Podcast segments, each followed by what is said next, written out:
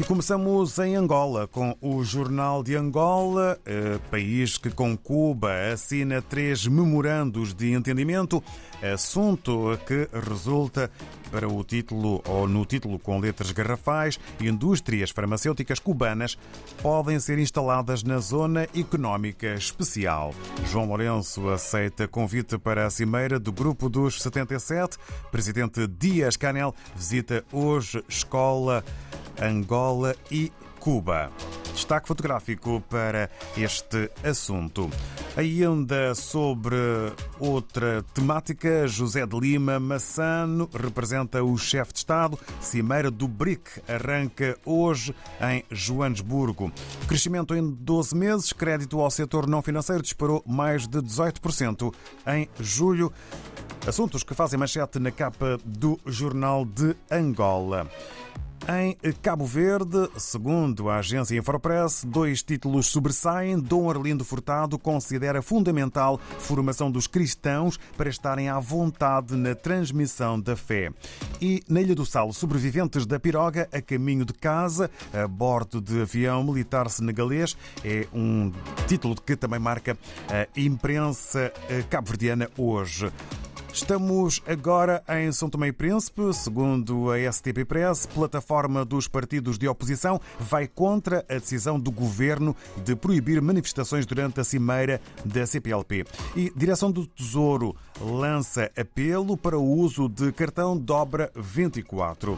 Passagem pela Guiné-Bissau com o Democrata que eh, escreve sobre o Ministro da Saúde em jeito de título Estou interessado em resgatar o Sistema Nacional de Saúde da situação em que se encontra. Outro título para o Democrata Ministra do Interior diz que forças de segurança têm responsabilidade de garantir segurança. E no Brasil, o que podemos ler na capa do Estadão sobre um convênio médico, plano de saúde para micro e pequena empresa, é o que tem maior reajuste Veja quanto aumentou, é o que designa o Estadão. Ainda a Polícia Federal e COAF, todo o vapor, percorrem caminho das joias e do golpe que leva a Bolsonaro.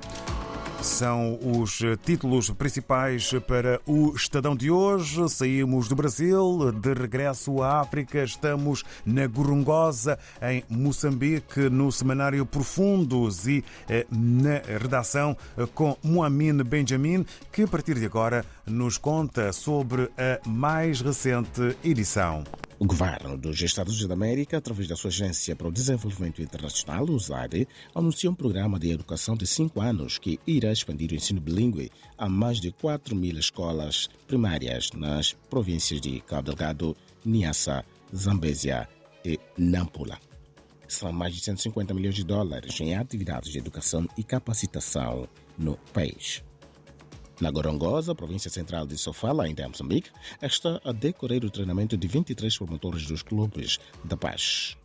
O programa Clubes da Paz visa facilitar o processo de reintegração socioeconômica dos ex-combatentes e seus familiares na zona tampão do Parque Nacional da Gorongosa.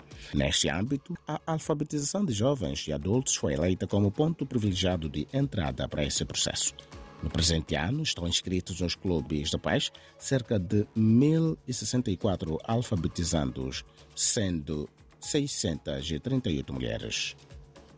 Ainda em Sofala, a malária continua a preocupar a província, onde só no primeiro semestre deste ano foram testadas cerca de 1.840.117 pessoas, das quais 972.989 deram positivo à doença.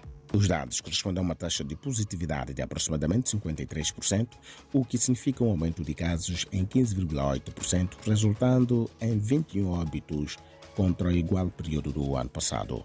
Contra a doença, o setor de saúde em Sofala e parceiros vai distribuir cerca de 1 milhão e 260 mil redes mosquiteiras com inseticidas em 12 dos 13 distritos, exceto Beira Capital. Moamine Benjamin, do Jornal Profundos. Bom dia.